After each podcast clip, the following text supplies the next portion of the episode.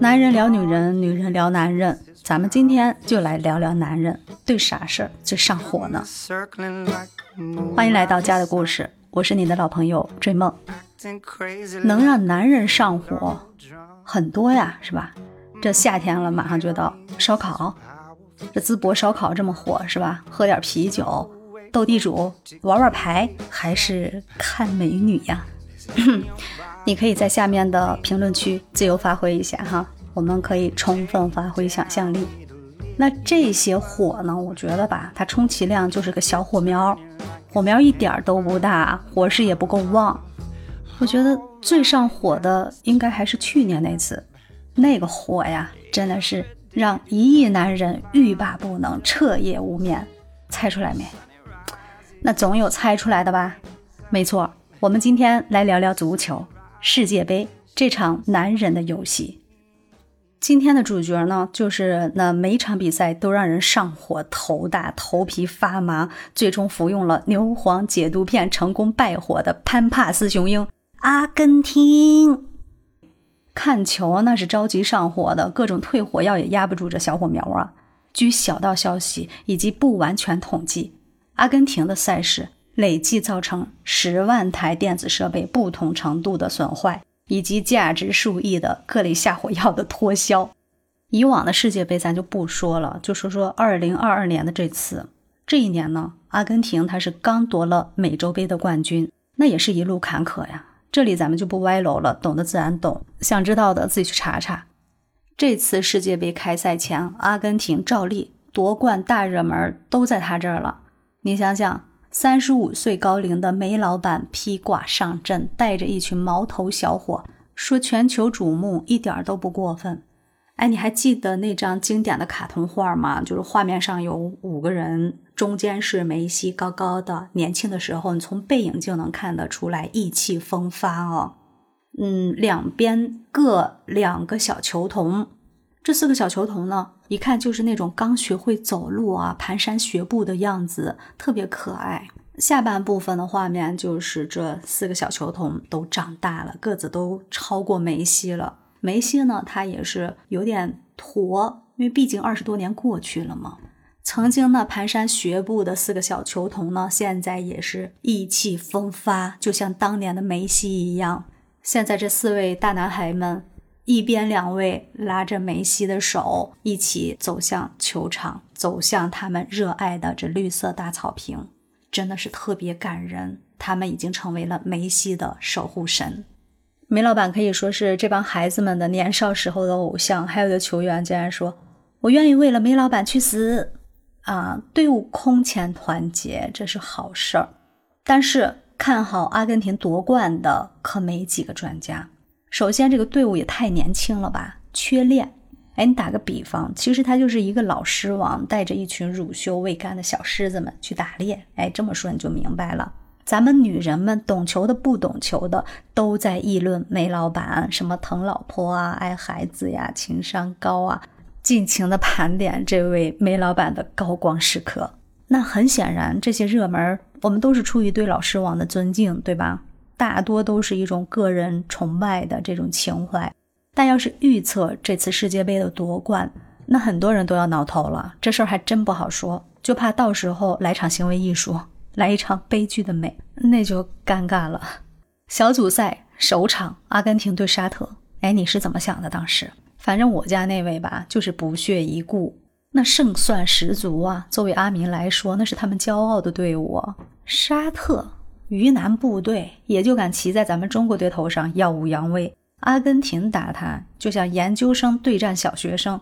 预测一下，至少来个四比零吧。嗯，这球看不看吧，毫无悬念。喝点小酒睡觉去。结果呢，半夜就被各种声音惊醒了。这个噪音不仅来自我家客厅，还有隔壁家楼层顶板、楼下邻居家、整个小区，甚至整个城市上空、整个互联网。你觉得夸张吗？一点不夸张，氛围它就到这儿了，你知道吗？男人的那种歇斯底里，自行脑补一下，发泄形式可能不一样，但此处一定有着异曲同工之妙。我揉着双眼看着我家那位资深球迷啊，一双布满血丝的老眼，以及他那憋得通红的脸蛋子，胡子拉碴，头发挠得像个鸡窝。此刻天下阿民应该都是一副面孔吧，一大通的歇斯底里，你知道吗？这还用问吗？这能安慰吗？怎么着？你们家研究生输了？这简直是火上浇油，明知故问啊！又是一通悲愤激昂。是的，阿根廷这个天之骄子一比二输给了亚洲小学生，这个火不轻啊，真的是不忍直视。那个夜晚，让几千万男人渴望胜利的欲火都转成了郁闷的内火，这败火药应该得脱销了吧？接下来的比赛还算是有惊无险，虽然时不时男人们还得吃点退火药哈，这还算正常。然而大火再次来临，笑死我了！四分之一阿根廷对荷兰，火星撞地球的大战，除了下火药，还准备了淘汰感言，比如“人生哪有长胜呢？大不了重新再来”，这得提前降降温，对吧？然后呢，他这个开场是出奇的顺利。很快，阿根廷二比零领先了，阿迷们亢奋了，胜利的号角就要吹响了。突然想起了一位大师的名言：“灾祸总是在最幸福的时候来临。”就在大家觉得阿根廷必胜、荷兰已经投降的局面下，某人起身上厕所去了。这个动作终归还是引发了大地震。当他还坐在马桶上，幸福的哼着小曲儿，畅想未来的时候。电视机里评论员的尖叫声把他从马桶上召唤了回来。荷兰队攻入一球，哦，还好还好，还领先一球，不是啥大问题哈。嘴上这么说的，但是我记得当时我悄悄瞥了他一眼啊，那脸特别红，已经拉下来了，感觉那个情绪是被压制着的。还没嘟囔完，这个局势啊，他就急转直下，荷兰队在最后时刻追平了比分，二比二。哎，我赶紧冲到电视机前，把家里最值钱的东西挡在了身后，大声喊着：“冷静，一定要冷静，会赢的，一定会赢的！”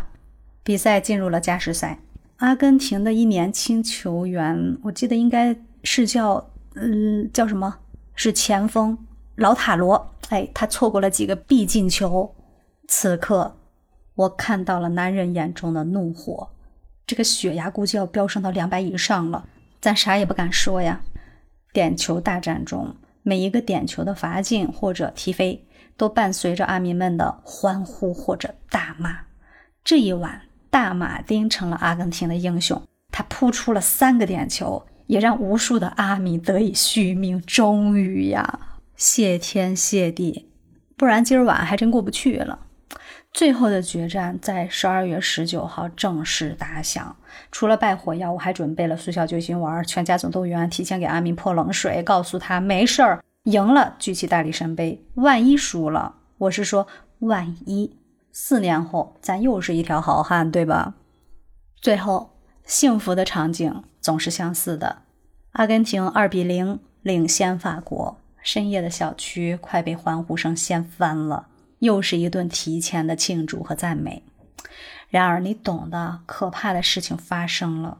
法国队再次将比分追平，比赛进入加时赛。我家那位阿根廷死忠粉嘴皮儿都干了，你知道吗？这火气太大了，青筋暴起，那个拳头紧握，眉头紧锁。我当时就想，哎，是不是应该好好的学习学习这个人工急救术呢？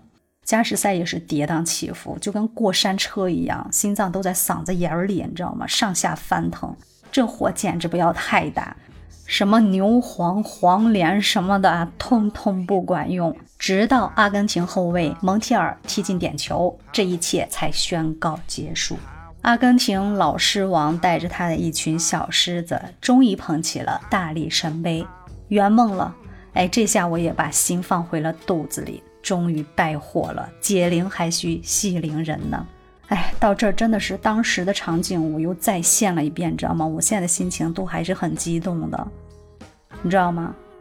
阿根廷和梅西的胜利其实就是一种团结，是彼此的信任，那种完全的托付。